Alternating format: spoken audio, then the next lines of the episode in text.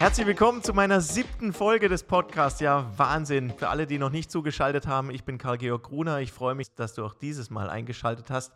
Und heute wollte ich unbedingt mal einen Kollegen einladen. Jonas Keller von der Agentur Explain in Karlsruhe. Er ist Visionär, Geschäftsführer der wohl erfolgreichsten Präsentationsagentur in Deutschland. Sie verdienen ihr Geld, so skurril es klingt, mit PowerPoint-Präsentationen und machen das wohl auch so gut, dass die Hälfte der im DAX gelisteten Unternehmen ihre Kunden sind. Ja, was eine gute Präsentation ausmacht und wie man mit PowerPoint das hinbekommt, das kläre ich heute im Podcast. Ich freue mich, dass du da bist, Jonas. Hi Kalle, Freude ist ganz auf meiner Seite. Vielen Dank für die Blumen auch. Schön hier zu sein. Ja, mich freut es wirklich. Also Freitag ist bei dir immer Homeoffice, deshalb bist du nicht in Karlsruhe, sondern jetzt heute im schönen Baden-Baden. Das habe ich gleich mal genutzt und ja, stell dich doch einfach mal ganz kurz vor. Ja, mache ich gern. Genau, ich bin Jonas Keller und bin mittlerweile seit 18 Jahren bei Explain. Wir sind gestern 20 Jahre alt geworden. Glückwunsch. Vielen Dank. Also ich bin seit der zweiten Stunde dabei, sage ich immer. Und das ist natürlich schön, äh, so lange auch in einem Startup zu sein und die ganze Entwicklung auch miterlebt zu haben. War damals der erste Azubi äh, im Unternehmen, der erste Mitarbeiter und mittlerweile darf ich Geschäftsführer sein, jetzt auch schon seit zehn Jahren und bin auch äh, Mitinhaber der Firma und habe so einiges erlebt. Ja, das glaube ich. Mittlerweile seid ihr 40 Leute? Ja, genau, so ungefähr. Mal zwei, drei mehr, mal zwei, drei weniger, aber so um die 40. Ja, ja cool. Also schlagkräftiges Team, die sich jeden Tag um PowerPoint-Präsentationen kümmern irgendwie. Ja, äh, das wohl meistgenutzte Tool, wenn es darum geht, irgendwas zu erklären oder zu präsentieren. Wie kommt man darauf? Daraus ein Geschäftsmodell zu machen? Und äh, vor allem, wie findet man überhaupt kreative Leute, die Bock haben, das jeden Tag zu machen? ja, sehr, sehr gute Fragen. Äh, die, die erste Frage müsste man wahrscheinlich dem Sven Hager stellen, der das ja damals 2004 gegründet hat. Ich glaube, dass er äh, ein sehr gutes unternehmerisches Gespür hatte, damals schon ähm, zu sagen, es gibt da offensichtlich eine Lücke, die man schließen kann, weil du hast es selber gesagt, es wird äh, viel mit PowerPoint oder mit Präsentationen gearbeitet im Business-Alltag, fängt eigentlich in der Schule schon an bei unseren Kindern, die immer wieder auch präsentieren dürfen und müssen. Und oft ist es leider so, dass dieser Moment äh, nicht immer erfolgreich ist, was eigentlich schade ist, weil wir gehen durch die Welt, entwickeln tolle Ideen, ähm, Visionen, Strategien. Wenn wir es aber nicht schaffen, das gut zu erklären, dass die Leute ähm, uns folgen, die Ideen auch umzusetzen, dann stirbt eine Idee. Und das ist das, was, glaube ich, Sven damals gut verstanden hat und deswegen überlegt hatte, in die Nische kann man reingehen, da kann man einiges machen. Und so versuchen wir natürlich auch die Kreativen zu begeistern für das Thema, dass wir halt jetzt ja, PowerPoint ist bei den Kreativen jetzt nicht das beliebteste Tool, das ist richtig. Aber Kommunikation und Storytelling, äh, Konzeption, Kommunikationsdesign, das ist das, um was es ja eigentlich geht, wenn man äh, professionell äh, Kommunikation entwickelt. Und dafür kann man Kreative sehr, sehr gut begeistern und findet auch sehr, sehr gute Leute, die da gerne mitspielen. Das glaube ich. Es war auch eher so ein bisschen. Alles gut, ja.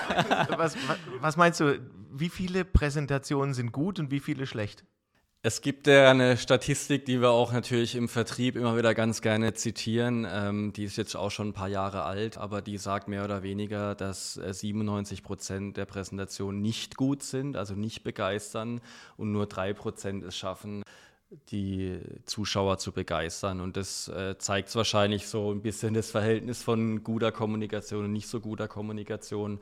Ich denke, es hat sich mittlerweile ein bisschen äh, verändert, weil wir eben auch schon merken, dass in der Bildung früher angesetzt wird. Ja, ich meine, äh, Junioren daheim, die dürfen in der Grundschule jetzt schon ihr Plakat gestalten, vor die Klasse stehen und das präsentieren, ist nichts anderes, wie später dann vor, vor einer großen Truppe zu pitchen im Business. Insofern glaube ich, ist da eine positive Entwicklung zu sehen. Ja, ja. auf jeden Fall. Ja, die, die Foliengestaltung ist ja manchmal wirklich katastrophal. Ich habe gestern mit jemandem geredet, ja, das müssten wir mal meinem, Profes meinem Professor irgendwie äh, sagen. Das ist betreutes Lesen und äh, ich sage jetzt mal viel, das steht ganz oft ganz viel auf solchen Folien drauf und das ist halt eigentlich eher nicht so gut, ja. Ich glaube, äh, dass gerade viele, also auch im, im, Bildungssektor, ich erinnere mich da an die ein oder andere Vorlesung, was äh, die Dozenten verwechseln, ist das Handout mit dem, was sie eigentlich präsentieren in der Vorlesung. Für viele ist das das gleiche Dokument, aber das ist halt ein Riesenfehler, weil das Handout sollte ich nicht präsentieren. Das kann man sich dann zu Hause durchlesen. Die Präsentation sollte Spaß machen. Das sollte mich unterstützen als Sprecher, wenn ich was zu erzählen habe und äh, Fachlich gesehen sind die Professoren und die Experten ja meistens alle sehr, sehr gut, sonst wären sie nicht da. Aber sie sollten ihr geballtes Wissen nicht auf eine Folie schreiben. Ja. Und ganz entscheidend ist halt auch die Rhetorik oder die, die Sache, wie du das Ganze präsentierst. Ne? Also Total, und das sollte eben Hand in Hand äh, gehen. Und die, die Folie sollte mir nicht das Sprechen abnehmen, weil oft sind die Menschen eben gut in ihrem Fachbereich. Manchmal hat man aber das Gefühl, sie kämpfen mit ihrer Präsentation, die so hinter ihnen ist. Und das ist natürlich nicht hilfreich. Also das muss miteinander funktionieren. Es gibt da auch einen Begriff in der Managementlehre, die, der, der heißt Präsentorik. Das heißt, man verbindet Präsentation und Rhetorik. Das sollte eine Einheit sein und eben nicht zwei Pole, die sich bekämpfen. Das merkt der Zuschauer dann, wenn der, wenn der Sprecher vorne mit seiner Präsentation kämpft. Ja. ja. Wie, wie ist da das Verhältnis von Foliengestaltung und Rhetorik? Wie würdest du sagen?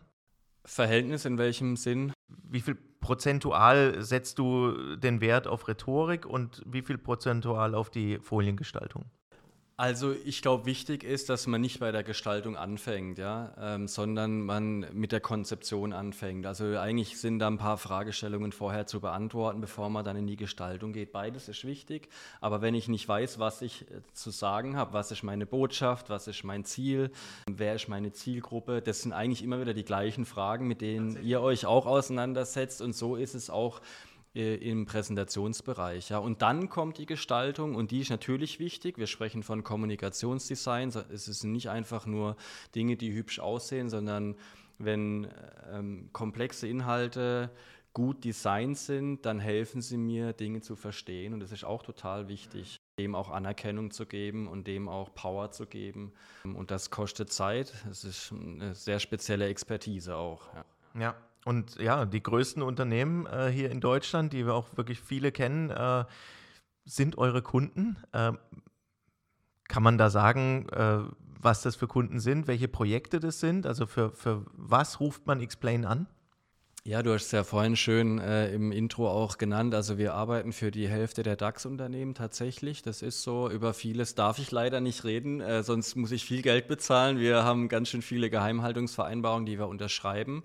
Was aber auch schön ist, weil ähm, wir natürlich sehr, sehr besondere Insights bekommen in, in verschiedenste Branchen rein und auch äh, in besondere Momente involviert sind. Wenn zum Beispiel ein DAX-Unternehmen oder auch ein Hidden Champion, der Mittelstand, eine neue Strategie entwickelt mit einer Unternehmensberatung oder auch selber im Führungsteam, dann kommt immer wieder auch dieser Moment, wo man diese Vision erklären darf, muss äh, seinen Mitarbeitern, seinen Investoren, äh, seinen Kunden und für diese besonderen Momente ziehen uns dann die Kunden hinzu. Das heißt, wir sind so eine Art Ghostwriter für die, die wirklich helfen, die tollen Inhalte, die sie ja in sich haben, die tollen Ideen so zu erklären, dass sie auch jeder versteht und dass man sein Ziel erreicht, zum Beispiel seine Leute zu begeistern oder Kunden zu überzeugen. Das kann ja sehr unterschiedlich sein.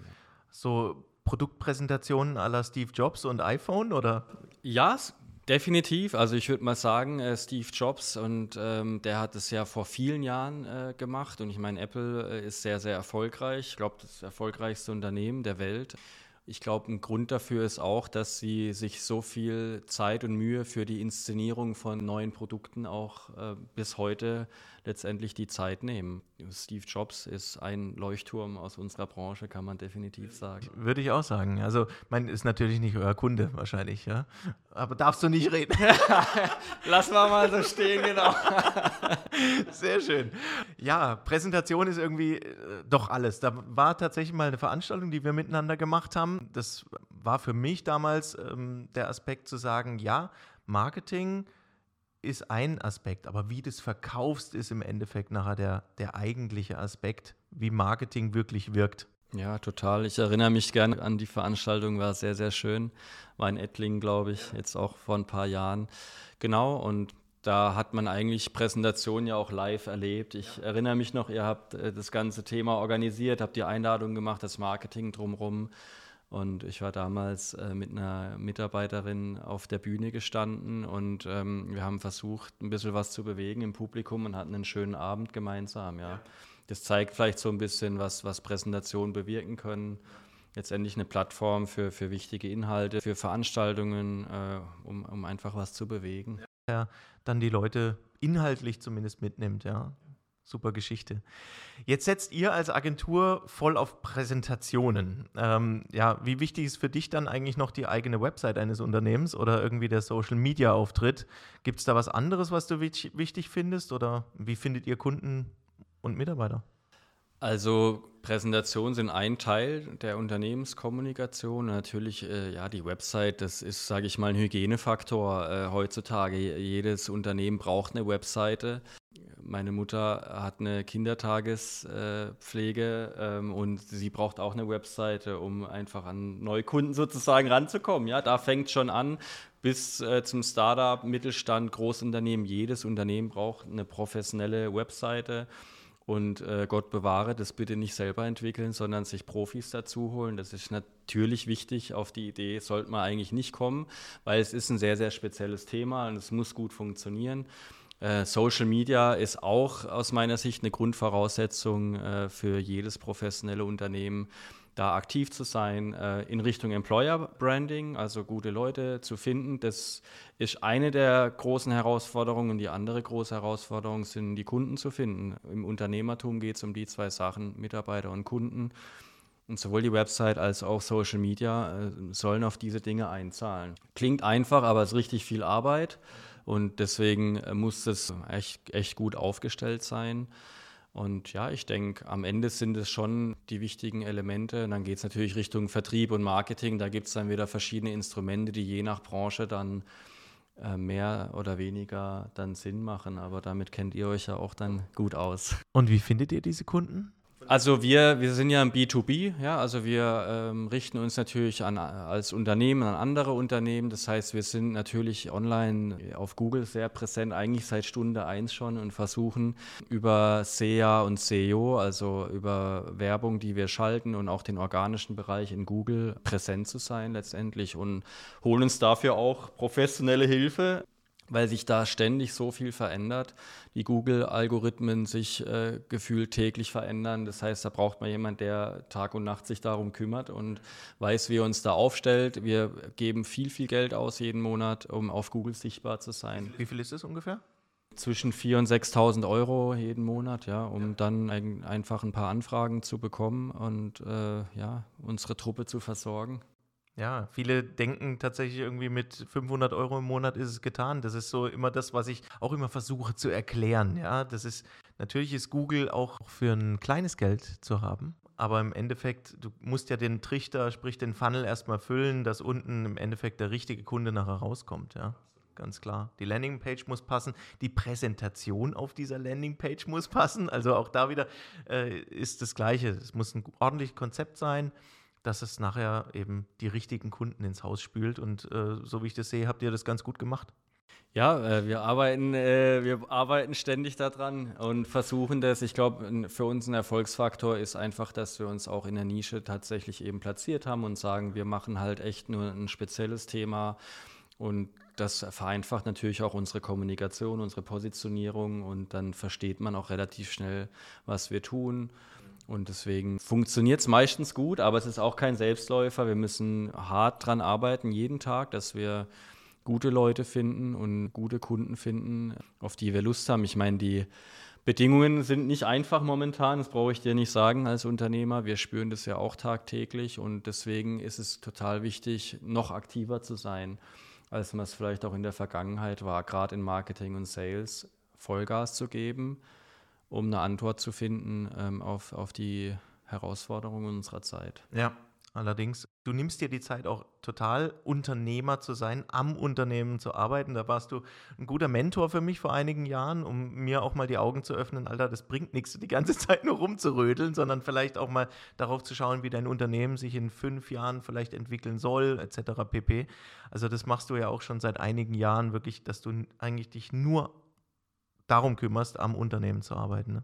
Absolut. Also ich glaube, anders wird es für mich gar nicht funktionieren und es hätte auch wahrscheinlich wäre es nicht möglich gewesen, dass wir jetzt dort stehen, wo wir eben sind, wenn ich nicht die Zeit hätte, das Unternehmen weiter zu entwickeln. Und das sehe ich eben als meine Aufgabe, Ich will, dass meine Leute gut arbeiten können, will ein System bauen, dass sie gut arbeiten können, dass sie Spaß haben und dass wir, dass wir coole Sachen produzieren intern. Und genau das braucht eben Zeit. Und, ja. schön, dass es dich inspiriert hat, freut mich. Ja, absolut. Äh, nee, echt auch immer wieder schön, dich zu treffen. Wir sind eigentlich schon fast am Ende unsere, unseres Themas heute. Gibt es irgendwie einen besonderen Tipp, den du jedem hier mitgeben kannst? Ja, wenn du mich danach fragst, ich glaube, was im Leben grundsätzlich auch, äh, aber im Unternehmertum, im Kreativumfeld, im, im, Marketing und Sales wichtig ist, bei allen Managementfragen, dass man immer wieder äh, in sein Herz reinschaut und guckt, was da drin ist und dem Herz auch folgt. Das würde ich jedem mitgeben, weil ja, da viel Leidenschaft drinsteckt und Exzellenz drinsteckt, jeder besondere Talente hat und immer wieder ins Herz reinzuhören, dem zu folgen und ich glaube, dann wird unterm Strich das Leben einigermaßen gut funktionieren. Das ist aber ein sehr, sehr tiefsinniger Tipp hier, fernab der Präsentation. Aber tatsächlich kann ich nur unterschreiben. Also ich glaube, wenn man etwas mit Leidenschaft macht, dann macht man es auch erst richtig, oder? Ja, das glaube ich. Und man kann es auch auf eine Präsentation übertragen. Ich empfehle es auch den Kunden immer, pack dein Herz in die Präsentation rein, weil das Publikum wird es spüren. Wenn du deine Leidenschaft mitbringst, und ja, wenn es vielleicht mal nur ein Reporting ist äh, an den CEO, äh, schau trotzdem, wo, dein Herz schlägt, äh, für, welches, für welche Zahl, für welchen Bereich und pack das einfach mit rein. Dann kannst du was bewegen. Wenn es herzlos ist, dann wird sich nichts verändern. Wahnsinniges Schlusswort. Danke dir, Jonas. Großartig. Vielen Dank fürs Gespräch. Danke dir, hat Spaß gemacht. Aber hallo, hat richtig Spaß mit dir gemacht. Und ich freue mich natürlich auch auf den nächsten Gast hier im Podcast. Aber wer das genau ist, das verrate ich jetzt noch nicht. Also macht's gut da draußen. Bis dann. Vielen Dank fürs Zuhören.